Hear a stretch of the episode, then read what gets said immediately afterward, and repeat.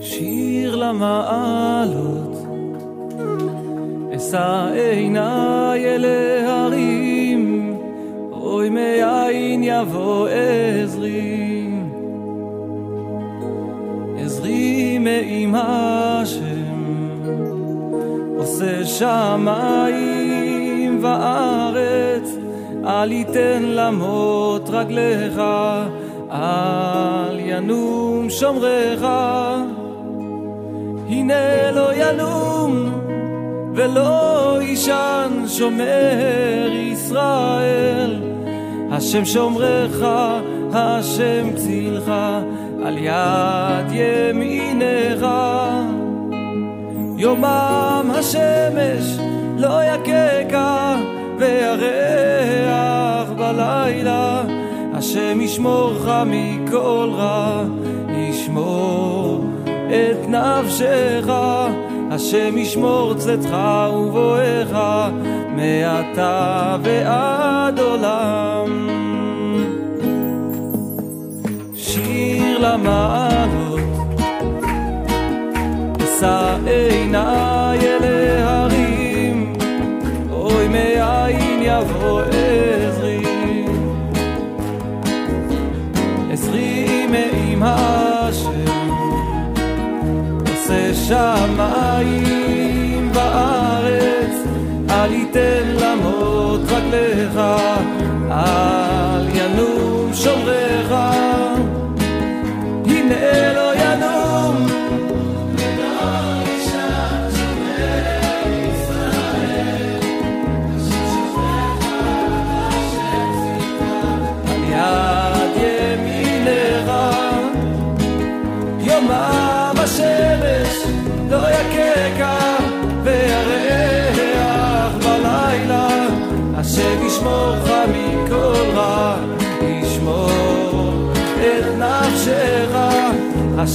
חורצך הוא רואה.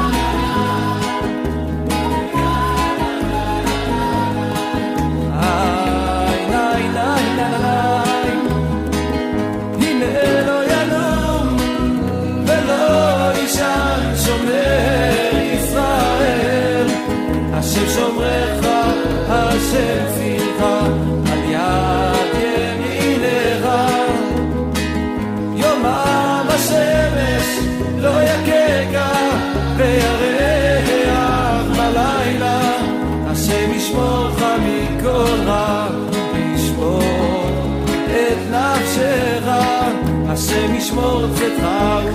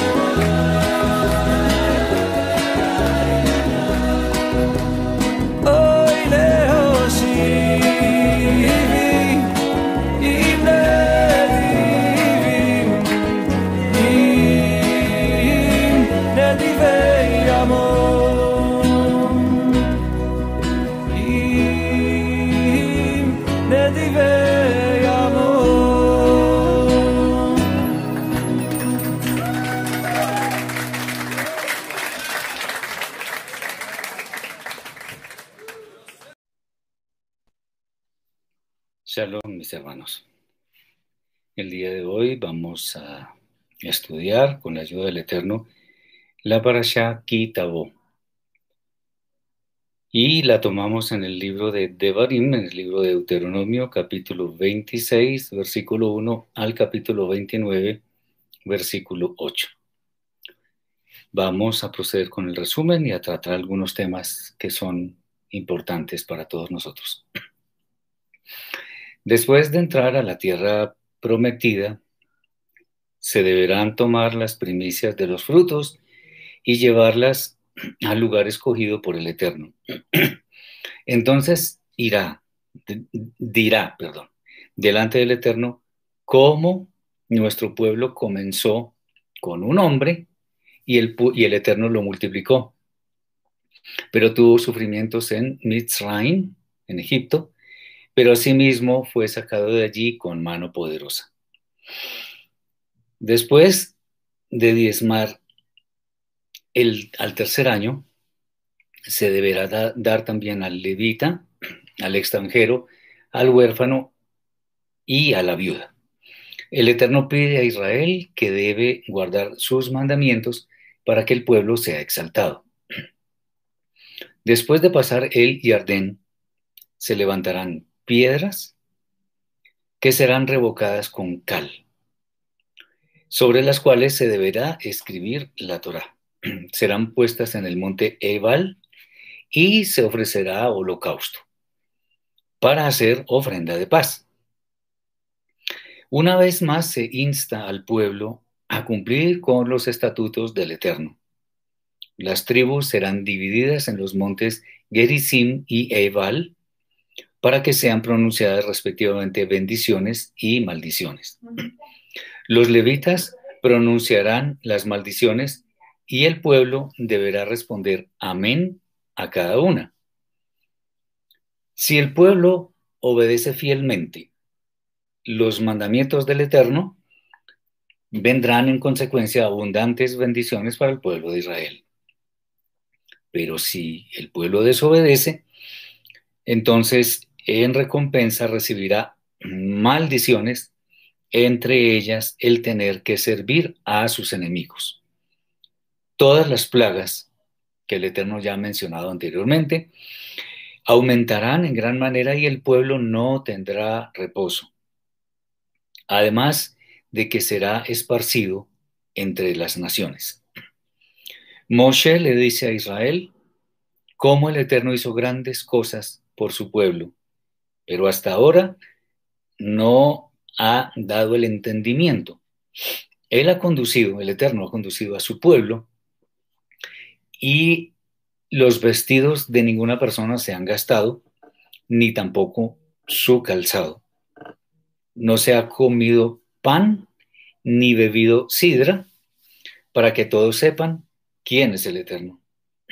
Los gigantes que aparecen en este relato fueron vencidos y esa tierra fue dada a los tribus, a, los hijos de la tribu de Gad, de Reuben y la media tribu de Menashe. Se deberán guardar los mandamientos para ser prosperados en todo. Muy bien. Aquí tenemos, es un resumen corto, pero igual porque los temas son un poquito gruesos, pero vamos a tratar de mirar algunos de los más importantes que siempre son de mucha actualidad. El primero que vamos a mirar hoy es el compromiso que nosotros tenemos con la santidad. Y vamos de una vez al tema. En Devarim, Deuteronomio capítulo 27, versículos 15 al 26 está escrito, Maldito el hombre que hiciere escultura o imagen de fundición abominación al Eterno, obra de mano de artífice, y la pusiere en oculto. Y todo el pueblo responderá y dirá amén. Maldito el que deshonrare a su padre o a su madre. Y dirá todo el pueblo amén. Maldito el que redujere el límite de su prójimo. Y dirá todo el pueblo amén.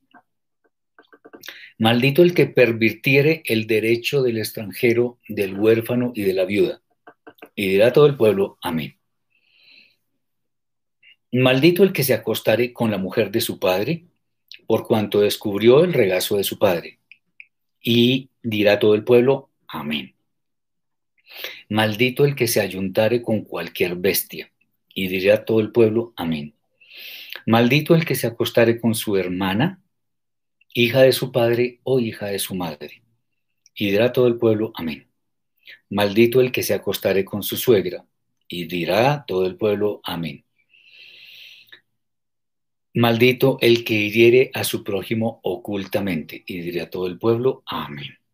Maldito el que recibiere soborno para quitar la vida al inocente. Y dirá todo el pueblo, amén. Maldito el que no confirmare las palabras de esta ley para hacerlas. Y dirá todo el pueblo, amén. Bien, estos son los textos correspondientes al tema que vamos a tratar. Y sin más preámbulos, vamos a decir que cuando una persona es citada como testigo a un tribunal, normalmente se le hace jurar que dirá la verdad, solo la verdad y nada más que la verdad, pues su declaración es tomada siempre como un material de valor en el proceso en el que se está definiendo algo a favor o en contra de un acusado.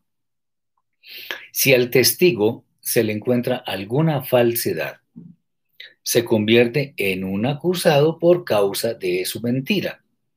Y obviamente tendrá que pagar esa falta según lo, lo determine la sentencia que se dicte sobre ese asunto, sobre ese evento. De aquí vemos la gran importancia que tiene un testigo, quien empeña su palabra, que obviamente se asume como cierta, pues para eso lo llaman al estrado, para que testifique y se tome ese testimonio como material que va a permitir decidir eh, la absolución o el castigo de una persona. Y obviamente hay advertencias previas sobre las consecuencias que puede acarrear ante la posibilidad de que ese testigo esté mintiendo. Eso es algo serio. Este pasaje de la Torá tiene una particularidad de que cuando es declarada una de las maldiciones en que incurra una persona según la falta que ésta cometa, el pueblo debe contestar amén. Eso significa que está de acuerdo, que respalda esa sentencia. Y como esto es así, entonces, de acuerdo con la gravedad de las faltas correspondientes, al caer en ellas se está demostrando eh, en, o sea, se está demostrando en desacuerdo ante los principios básicos morales que promulga el Eterno. Al responder según se ordena, el pueblo está asumiendo una posición en la cual manifiesta que es verdad que se comprometerá con la santidad que demanda el Eterno. Bendito sea, y está dispuesto a sufrir las consecuencias de la desobediencia. Por eso en el, en, el pasaje, de, en este pasaje, donde hay varias maldiciones y todo aquello, por eso es que se dice amén, porque cuando el pueblo está dispuesto a cumplir la voluntad del Eterno, sea lo que sea, que corresponda al juicio de él, las personas van a tener que aceptarlo. Por eso dicen amén, o sea, que sea algo que quede firme, que así suceda, estamos de acuerdo. Si nos viene una retribución por causa de nuestra conducta negativa, la aceptamos. Entonces, ¿cuáles son esas faltas en las cuales puede incurrir una persona que cae bajo maldición por parte del Eterno? Bueno, vamos a, hacer, vamos a ver varias. La primera es hacer escultura de o imagen de fundición. Desde Arsinaí, desde el monte Sinaí, se decretó, se dijo clarísimamente que eso es un pecado muy grave, pues obviamente eh, el pueblo de Israel puede llegar a observar la misma idolatría de los demás pueblos. En algunos momentos de la historia, exactamente eso fue lo que sucedió.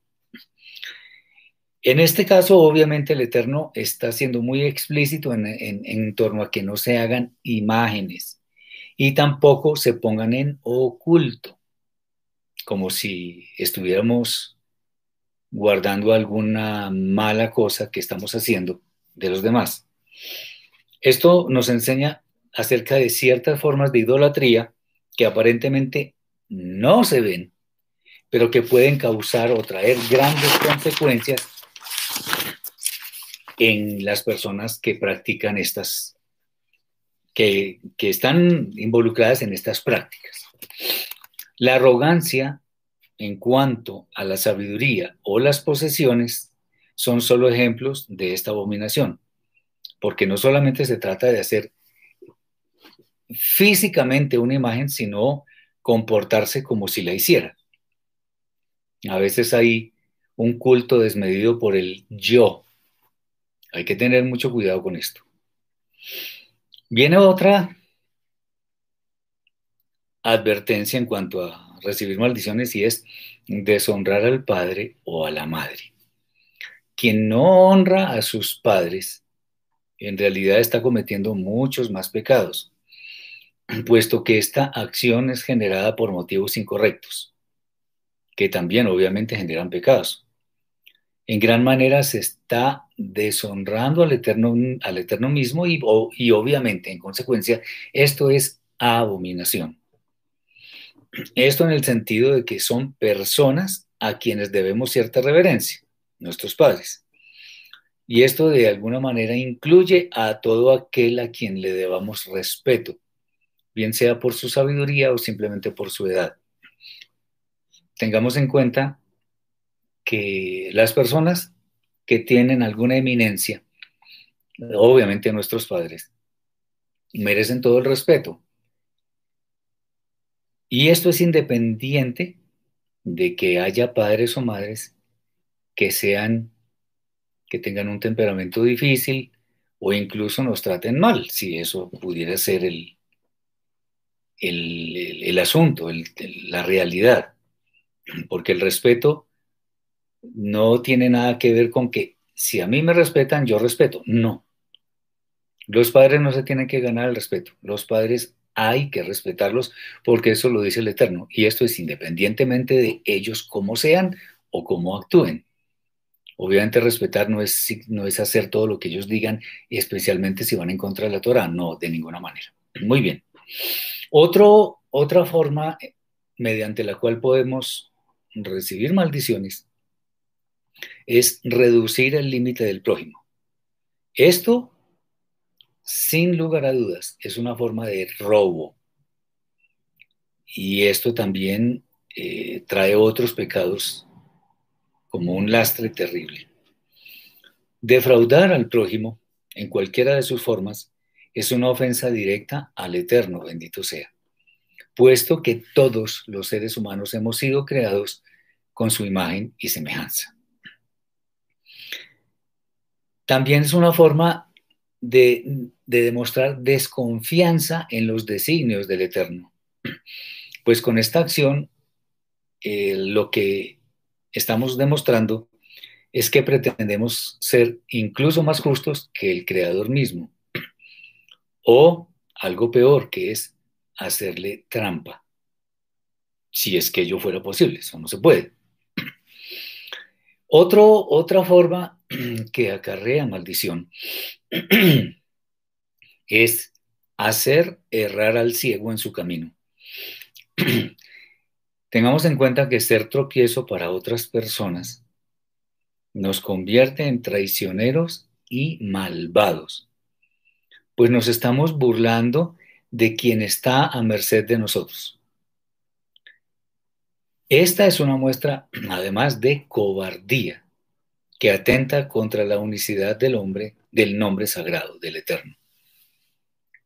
O sea, no podemos aprovecharnos de personas que están inermes. Muy bien. Pervertir el derecho del extranjero, del huérfano y de la viuda. Esa es otra forma de traer maldición a nuestras vidas. Esto es parecido a lo anterior, o sea, aprovecharse de alguien que es débil o del más débil simplemente. Es una acción que denigra de la misericordia del Eterno, porque Él, como lo podemos ver en, en toda la Torah, Él ama a los más desvalidos. Además, esto es un acto de gran injusticia, pues juzgar en una forma justa nada tiene que ver con las posesiones que tengan las personas o en general con sus condiciones de vida. La justicia es justicia y nada más. Otro, otro punto es acostarse con la mujer del padre, con su hermana, con la hija de su padre o hija de su madre o con su suegra. Estas son relaciones sexuales prohibidas y por lo tanto atentan contra el orden perfecto que fue establecido para el matrimonio y por ello quien incurre en esta falta se hace acreedor de una maldición. Quiero detenerme aquí eh, un momento, porque este hecho de acostarse con la mujer del padre se relaciona un poco con este famoso tema de las bodas del Cordero que tanta gente, eh, del, del, cual tanta gente habla y muchas veces sin saber de qué trata eso. ¿Cuál es el tema? Mucha gente dice, bueno, es que es Yeshua con quien se casa la iglesia.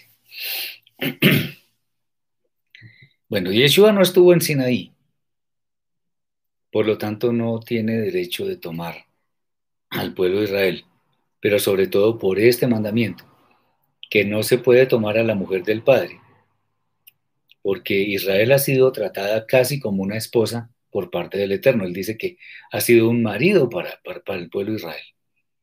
Por tanto, si Yeshua fuera el famoso esposo de Israel, estaría cometiendo una grave falta que está escrita acá y que es digna de maldición. Muy bien. Otro pecado grandísimo es ayuntarse con cualquier bestia, con cualquier animal. Obviamente este es un, un comportamiento que va totalmente en contra del orden natural establecido por el Eterno. Uh, esto está en contra de las leyes del Eterno. Por eso creó a todos los seres, como está escrito en el libro de Bereshit, en Génesis, según su especie. Por ello, una conducta de este estilo merece maldición.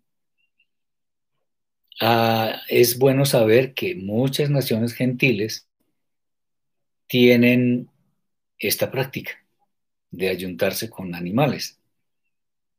Y esto, tristemente, eh, aunque muchas personas lo nieguen, es una conducta abominable y que va a tener retribución por parte del Eterno. Y no es nada, no es nada feliz lo que espera este tipo de personas. Otra conducta que trae maldiciones herir al prójimo ocultamente. Y esta falta nos recuerda al salmista cuando dice, ¿quién podrá entender sus propios errores? Líbrame de los que son ocultos. Eso está en el Teilim, en el Salmo 19, versículo 12. O sea, nosotros podemos engañar al prójimo. Por supuesto, lo podemos hacer, pero al Eterno no lo podemos engañar. Eh, por esta razón, no solamente debemos cuidar nuestros actos que son visibles, sino especialmente los que no se ven, ya que los pecados no se relacionan con el hecho de que sean explícitos ante las demás personas o no lo sean, sino la intención con la, con la cual fueron realizadas esas acciones. Así que tengamos en cuenta esto. y ahora que estamos hablando de estos temas, aprovecho para recordar que está muy próximo el día de Yom Teruah. Es el primero del séptimo mes, el día primero del séptimo mes, el Rosh Hodesh del séptimo mes. Ese día está calificado como día de juicio y es el día, o sea, el día de Yom Teruah, no sabemos de qué año, no sabemos si es en esto, quién sabe en cuál, que ha de venir Yeshua. Entonces hagamos Teshuvah, arrepintámonos de todo, sinceramente. Bien, otro, este es muy grave también, recibir soborno para quitar la vida al inocente. Esta falta en realidad es una falta múltiple, ya que en ella están contenidos, por ejemplo, pues, varios pecados. El robo, la injusticia, el asesinato y la idolatría, entre otros pecados. Y todos estos pecados son muy graves. Implican, sin lugar a dudas, una abierta rebelión contra los designios del Eterno que están escritos en su Torah y también en los profetas, los escritos y la brida Hadashah. Finalmente está la sentencia que dice no confirmar las palabras de esta ley para hacerlas. Esta es la forma que una persona tiene para aprobar alguna de las conductas prohibidas y cualquiera de ellas acarrea maldición. Por supuesto, esta lleva un especial castigo, porque esto es como ir en contra de todo lo que el Eterno ha establecido en su Torah. Podemos hablar de muchas conductas más, pero estas son suficientemente representativas. Que todo el pueblo respondiera amén nos hace ver que realmente cada uno de nosotros era, era testigo de todos los demás. Digo nosotros porque potencialmente estuvimos todos en Arsinaí. Cada uno de nosotros está siendo examinado por sus actos para ver si corresponden con la aceptación de las maldiciones que pueden caer en caso de cometer alguna de las faltas que ya mencionamos. Por ello,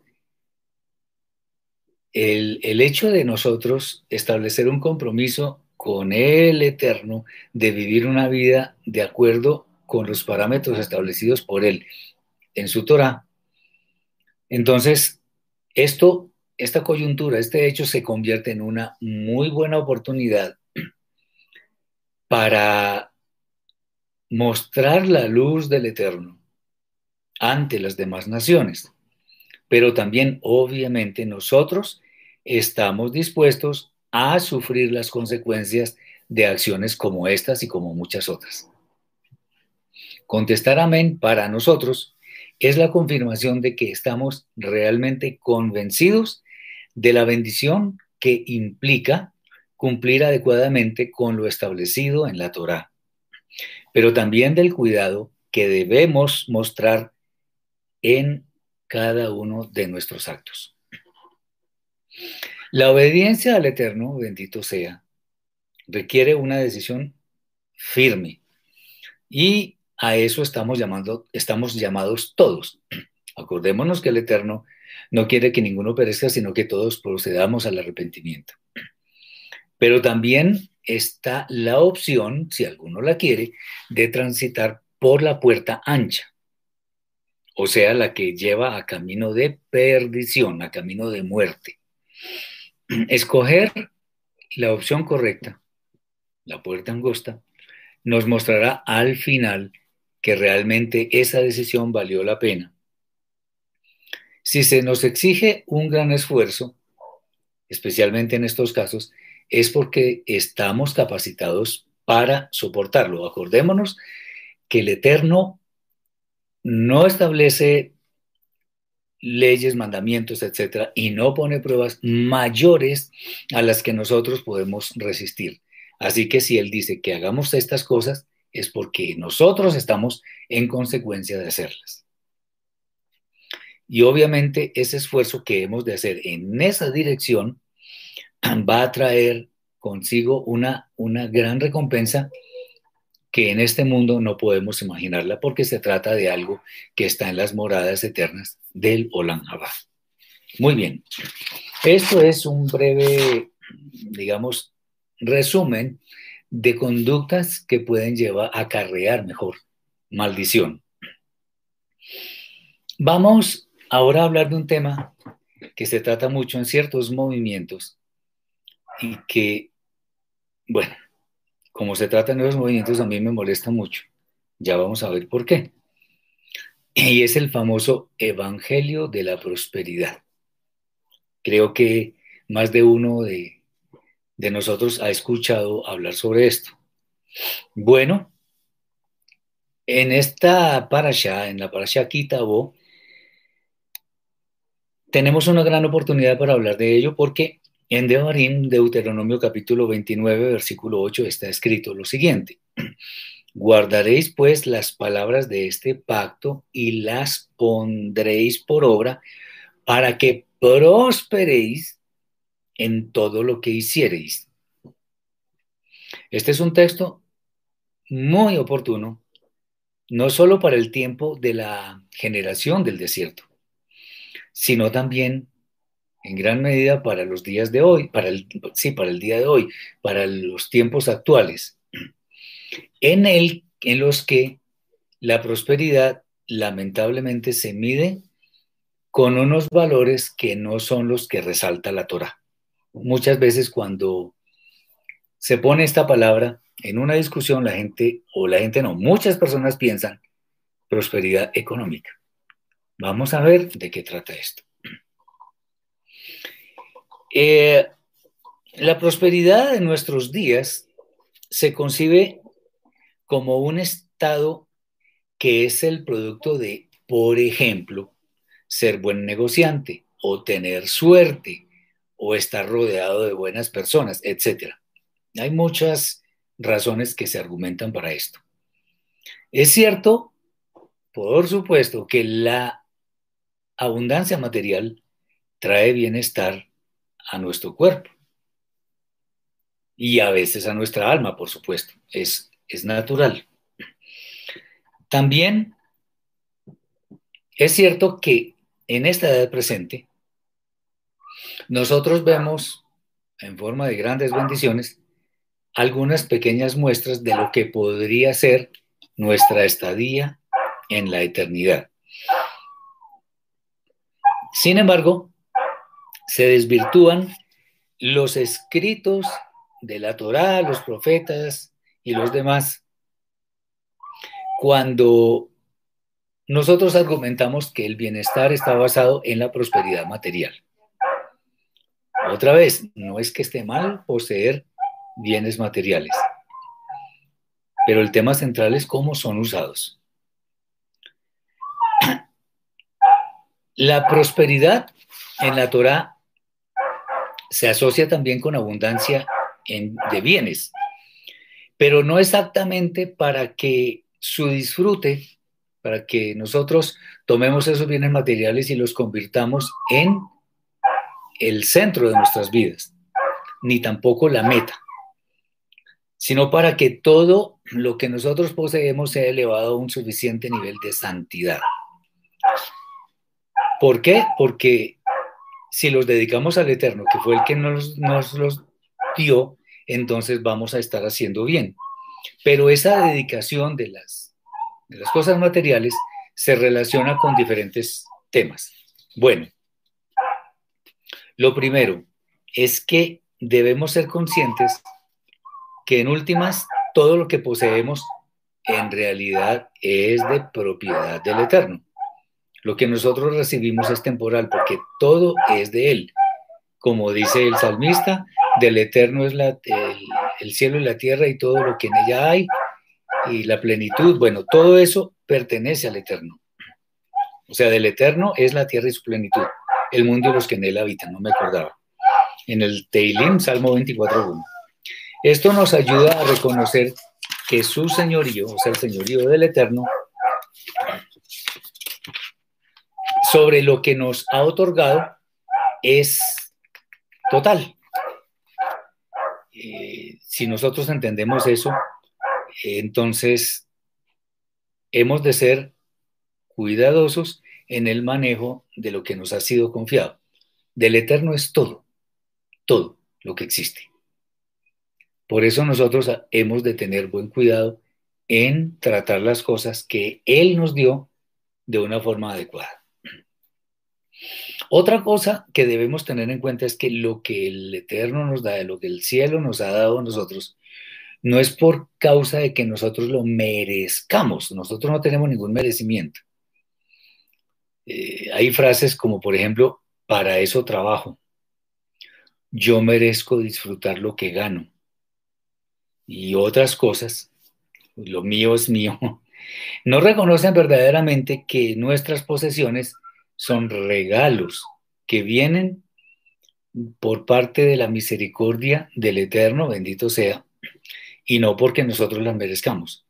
O sea, nosotros realmente no merecemos lo que tenemos. Sin embargo, el Eterno, con absoluta misericordia, nos lo ha concedido.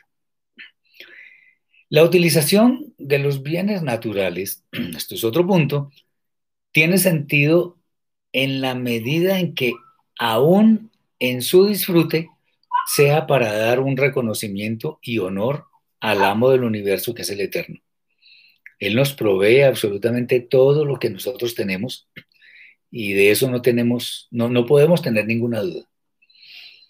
Por ejemplo, si nosotros recibimos una buena cantidad de dinero por concepto de negocios, lícitos, por supuesto, una manera de hacerlo santo, o sea, ese evento, ese, ese, ese asunto, es separando una parte de ese dinero para acá. No estamos hablando de diezmo, sino de sedacá. Sedacá, una de las partes de la sedacá es ayudar a nuestro prójimo, bien sea con comida, con vestido, a los más necesitados, etc. Por eso hablo de separar algo.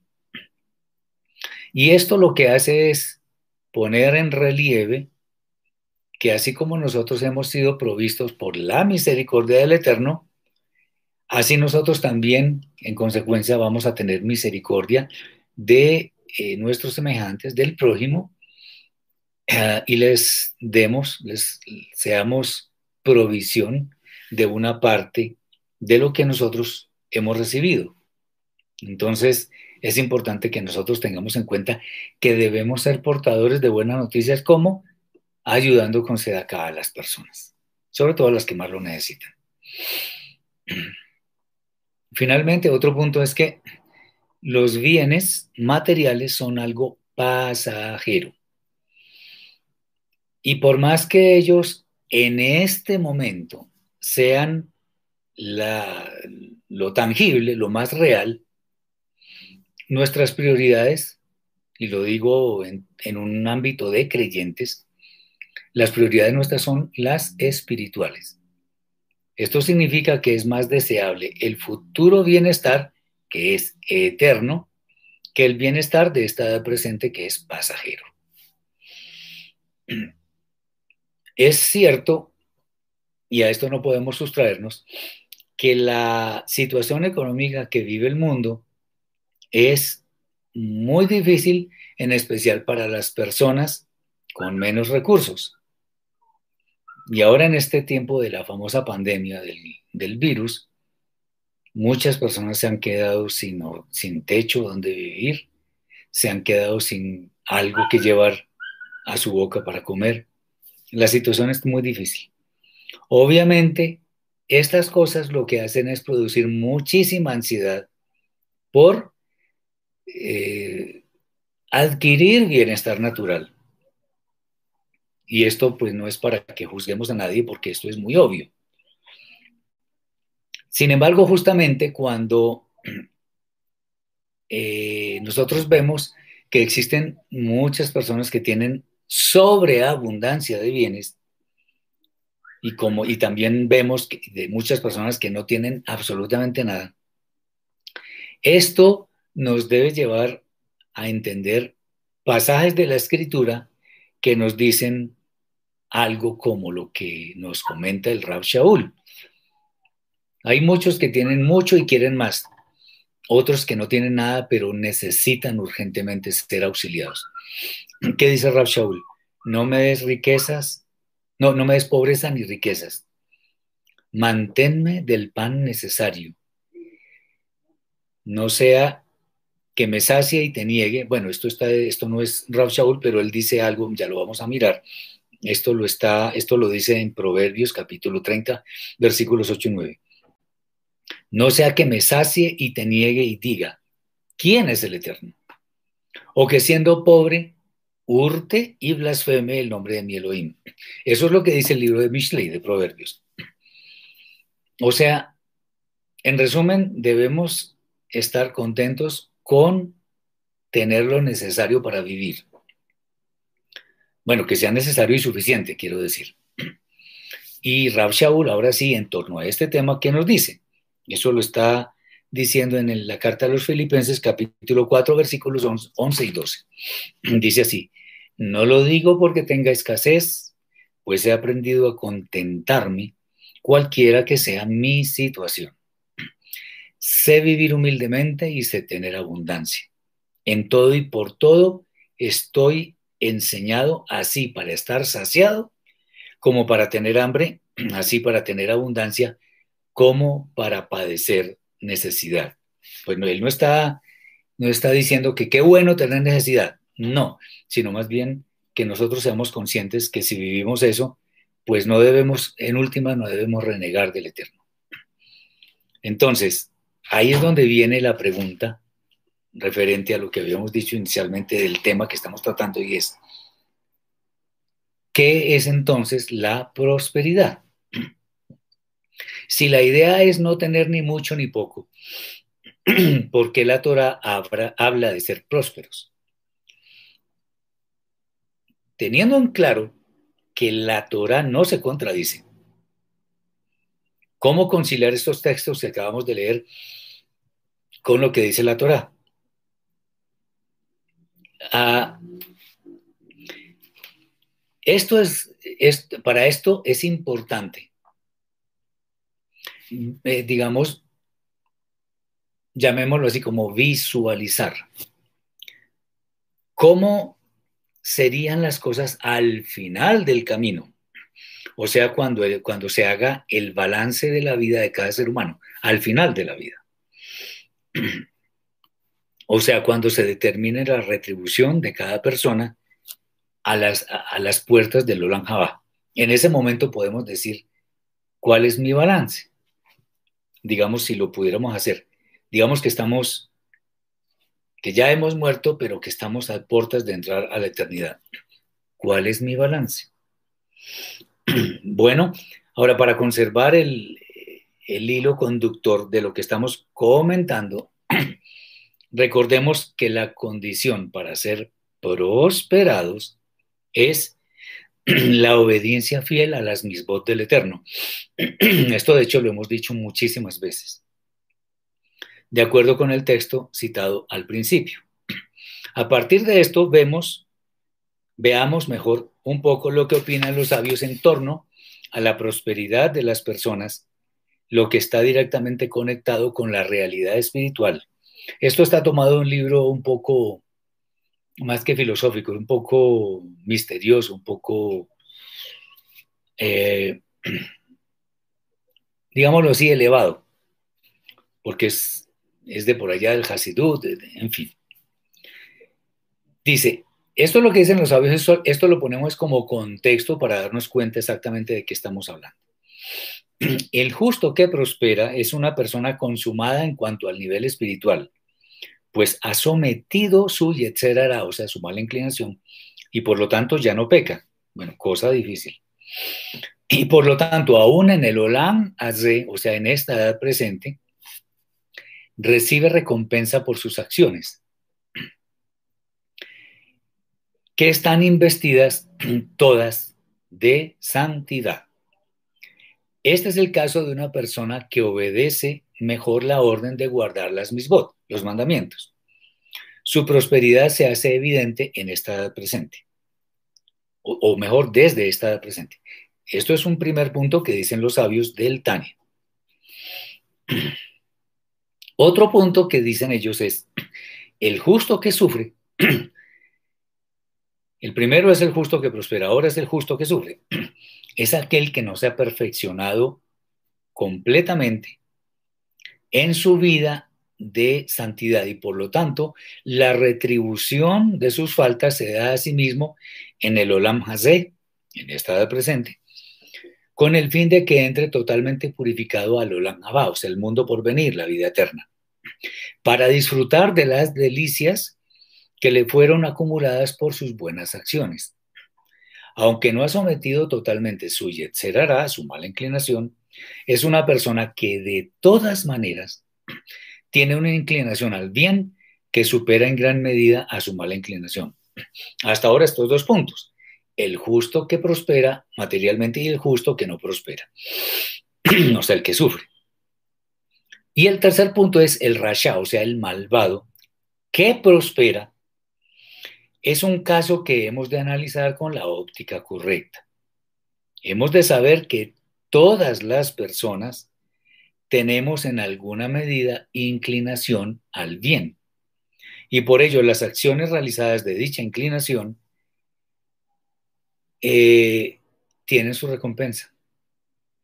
Con la diferencia de los dos anteriores de los justos, en que esta ocurre en el Olam Hazé y no en el Olam Haba. O sea que si hay algunos reshaim, o sea, malvados, que prosperan eh, eh, materialmente en esta edad presente, es porque muy posiblemente no van a entrar en el Olam Haba, según la, la opinión de estos sabios. ¿Por qué? Porque en definitiva el Yetzer o sea, su mala inclinación, ha ocasionado su total pérdida de recompensa en las moradas eternas. De ahí que sea muy común ver, entre comillas, gente mala que prospera. Pero esto en realidad es pasajero. Hasta aquí las opiniones de los sabios en este documento llamado el Tania, del rabí Shneur Salman de Liadi. Bien, ahora, de esto hemos de analizar bien el sentido común, el, eh, el, sentido, perdón, de lo que son las recompensas reales, con el fin de entender por qué muchas veces queremos hacer las cosas en la forma de vida, eh, pero tenemos así, asimismo, muchos afanes y muchas circunstancias que son adversas, que en algunos casos algunos se ven tentados a pensar que es que el Eterno los ha olvidado. Y con el fin de que no perdamos la óptica correcta, hemos de aprender que el Eterno en realidad desea el disfrute moderado de las cosas por parte de los justos, pues en ello está inmerso el propósito de que no pierdan de vista que el disfrute real de las cosas no es en este mundo, sino realmente en el mundo venidero, en el Oranjaba, en la eternidad. Pero de todas maneras, provee de alguna forma como unos destellos, como una anticipación de lo que será la eternidad, concediendo el eterno a los justos momentos en los cuales los justos pueden disfrutar de lo que el eterno les ha dado obviamente sin llegar a desbordarse innecesariamente en alegría, lo cual sí será pleno en el Olam. Y eh, en forma paralela podemos decir algo, que también de manera análoga no podemos estar totalmente tristes en eventos tales como la pérdida de un ser querido. Pues claro que eso causa luto, causa tristeza. Pero hay algo y es que no existe mayor tristeza que estar separados del Eterno eh, por toda la eternidad, que es lo que van a recibir quienes sean condenados. Además, además, otra vez recordemos, el Eterno es el dueño de todo y hace lo que le place, porque Él es el dueño, Él sabrá qué hacer con las cosas. Y esto sin que nosotros tengamos algún derecho de cuestionarlo porque no lo tenemos. Bien. En cuanto al justo que sufre, este, esto debemos verlo como realmente es, o sea, como lo, ya, como, como lo que ya dijimos, que es algo pasajero. El sufrimiento nos ayuda muchísimo a valorar mejor lo que hemos de recibir, de tal forma que al apreciarlo como debe ser, su disfrute sea pleno, sin desbordarse, obviamente. El bienestar que el Eterno ha preparado para su pueblo es el que tiene que ver con el Olan que supera con creces cualquier cosa que se viva en esta edad presente. ¿Por qué? Porque además no vamos a tener tentaciones y allí el pecado no va a existir de ninguna manera. Por lo tanto, guardar las misbot, los mandamientos, para ser prosperados tiene que ver con esta edad presente, así como también en el mundo venidero, pues el Eterno quiere lo mejor para Israel, sin ninguna duda. De manera que el fulgor de su gran luz, la luz del Eterno, puede iluminar el mundo, mostrando que el mejor negocio que puede hacer el ser humano es la obediencia a la Torah. Entonces, cuando escuchamos acerca de un supuesto evangelio de la prosperidad, lo que estamos haciendo es recibir tratados sobre el bienestar material, los cuales los predicadores de turno conectan directamente con donaciones, ofrendas y sobre todo una palabra que para este tiempo no me gusta ni un poquito, que se llama diezmo. Porque ellos dicen que entre mayor sea la cantidad que uno dé, va a tener más prosperidad. Falso. Lamentablemente esto de las ofrendas, los diezmos y todas esas cosas, lo que hacen es enriquecer a unas personas que en no pocos casos son muy inescrupulosas y además se lucran con el, con el desconocimiento de una gran cantidad de personas que están buscando desesperadamente la salida a su angustiosa situación económica. Es, el caso que más se ve. Pero esto no tiene nada que ver con lo que dice la Torah. Si queremos ver el Evangelio de la Prosperidad, porque sí existe, hay que buscarlo en la escritura misma. Y allí nos dice, eso está en Yoshua capítulo 1, versículo 8. Nunca se apartará de tu boca este libro de la Torah, sino que de día y de noche meditarás en él, para que guardes y hagas conforme a todo lo que en él está escrito, porque entonces harás prosperar tu camino y todo te saldrá bien. Eso es el famoso Evangelio de la Prosperidad. Ahí no nos dicen que nos van a colmar de riquezas. Acordémonos también que, que el Eterno dijo que siempre habrá pobres en la tierra. Y está, hablando de hijos de Israel. Muy bien. El, el tema, el tema que, que nos compete a nosotros es la obediencia a la Torah. Tenemos que ser claros, tenemos que guardar la Torah y eso es lo que nosotros vamos a tener como un activo que vamos a poder presentar cuando lleguemos a puertas de la vida eterna. Finalmente, hemos de, de ver un tema que es interesante también, porque nos recuerda la bondad y misericordia gigantesca del Eterno bendito sea. Y es que las obras de Israel, las obras del Eterno con Israel, tienen muchísimos testigos. Bueno, en Devarim, capítulo 29, versículos 2 al 8, Deuteronomio 29, 2 al 8, está escrito. Dice lo siguiente. Moshe, pues, llamó a todo Israel y les dijo, vosotros habéis visto todo lo que el Eterno ha hecho delante de vuestros ojos en la tierra de Misraim a Faraón y todos sus siervos y a toda su tierra. Las grandes pruebas que vieron vuestros ojos, las señales y las grandes maravillas.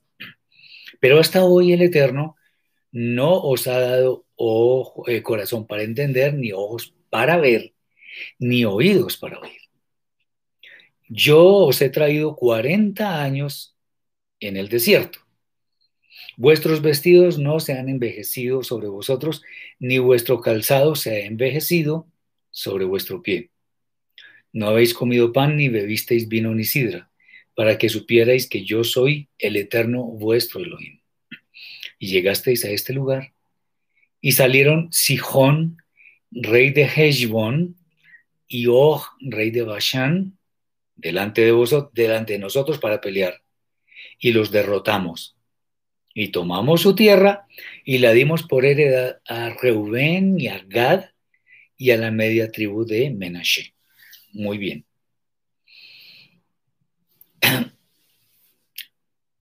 Los medios de comunicación que se dedican a la investigación de eventos del pasado han encontrado algunas pruebas muy interesantes sobre acontecimientos de público conocimiento.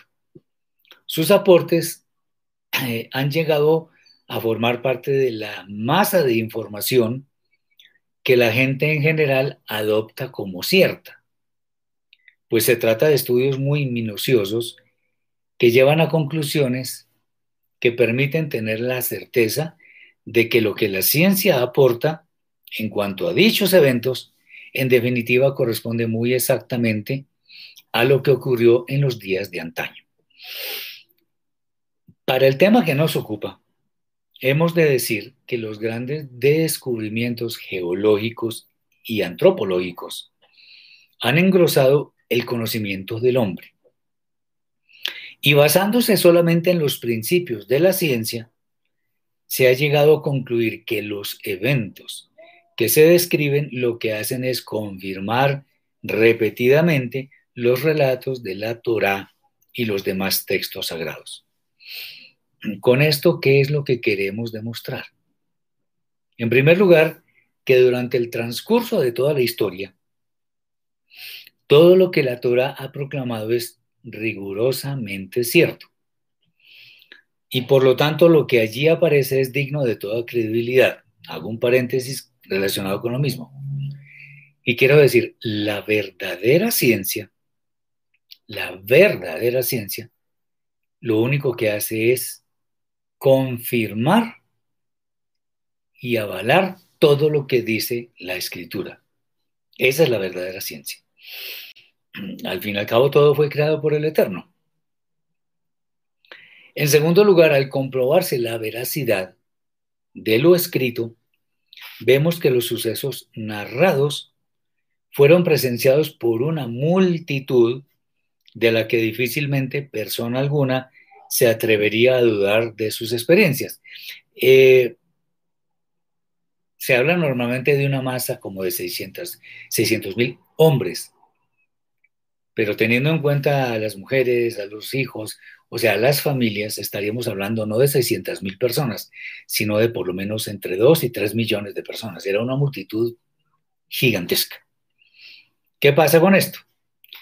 Que si nos ponemos a revisar lo que tantos movimientos religiosos afirman casi como dogmas de fe, encontramos que muchas de las cosas que, que ellos declaran no tienen un sustento muy fuerte, o de hecho no lo tienen, no tienen sustento, que permita comprobar la veracidad de lo que allí se muestra supuestamente como acontecido.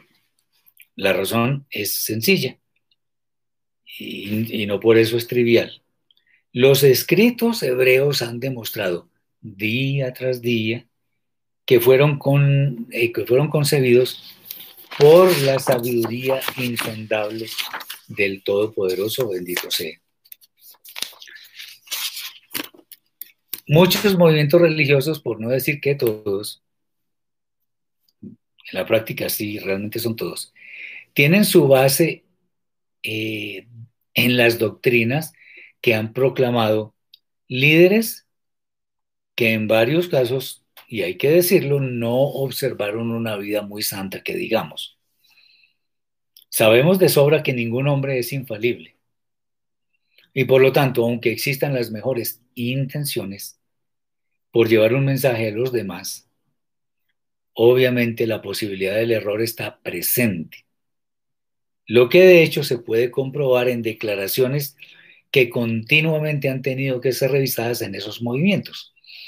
No voy a decir quiénes lo han dicho, pero por ejemplo, un cierto movimiento que mucha gente conoce dice, el fin del mundo será en tal época.